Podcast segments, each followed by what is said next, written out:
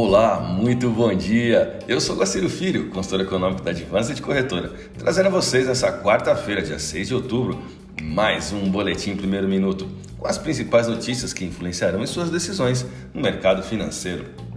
Bolsas mundiais. A Bolsa de Xangai não teve sessão devido à continuidade do feriado, que vai se estender por toda a semana. Mas a Bolsa japonesa Nikkei houve pregão com taxa de 1,05% de queda. Mercado futuro norte-americano, Dow Jones Futuro queda de 0,83%, S&P 500 queda de 1,06%, Nasdaq queda de 1,27%, Europa DAX queda de 2%.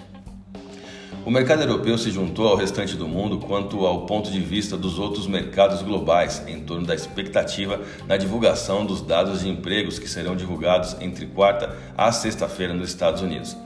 O Banco Central Europeu está observando de perto os acontecimentos em relação aos salários e as expectativas de inflação, que parece já prever a duração dos problemas causados pela reabertura da economia pós-pandemia ser uma situação difícil, disse a presidente do Banco Central Europeu, Christine Lagarde.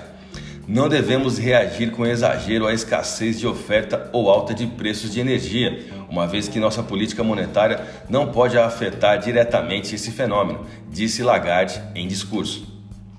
Mas vamos prestar muita atenção aos acontecimentos em relação aos salários e às expectativas de inflação para garantir que as expectativas de inflação estejam ancoradas em 2%, disse ela. Lagarde acrescentou que ainda espera que esses atritos sejam transitórios, repetindo a postura do banco de que o salto da inflação vai arrefecer no próximo ano. Bom, o dólar global sobe no exterior, expondo uma relação risco versus retorno cada vez mais desfavorável a países emergentes, o que enfraquece a divisa brasileira. Os mercados de ações globais subiram nesta terça-feira com um papel de tecnologia se recuperando em Wall Street. Mas o problema é que no mercado cambial o dólar global segue recobrando suas forças no exterior né, antes da divulgação na sexta-feira do tão esperado payroll de setembro, visto como crucial para o próximo movimento do Fed sobre reduzir seu apoio à economia.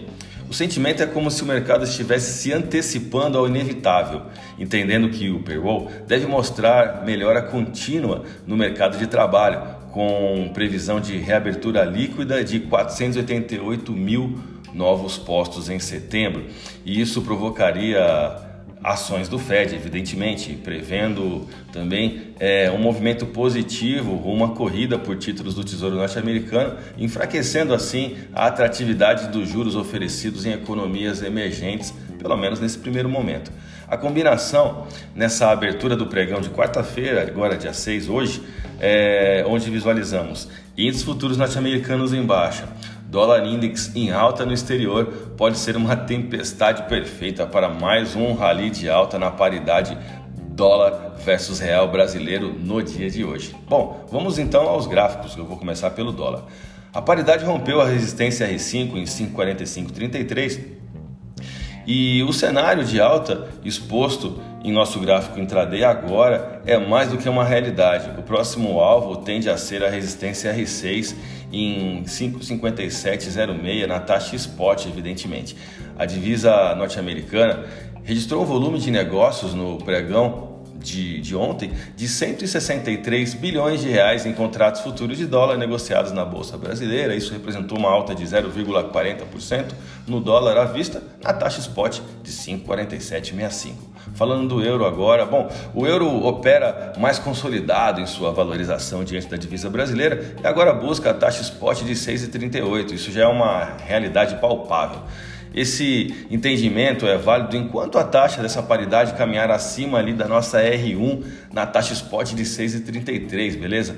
A moeda da zona do euro encerrou o pregão com alta de 0,21% e taxa spot de 6,3507. A minha dica, a minha principal dica para o dia de hoje, você já está cansado de saber. Siga nossos boletins para ficar sempre conectado às principais notícias.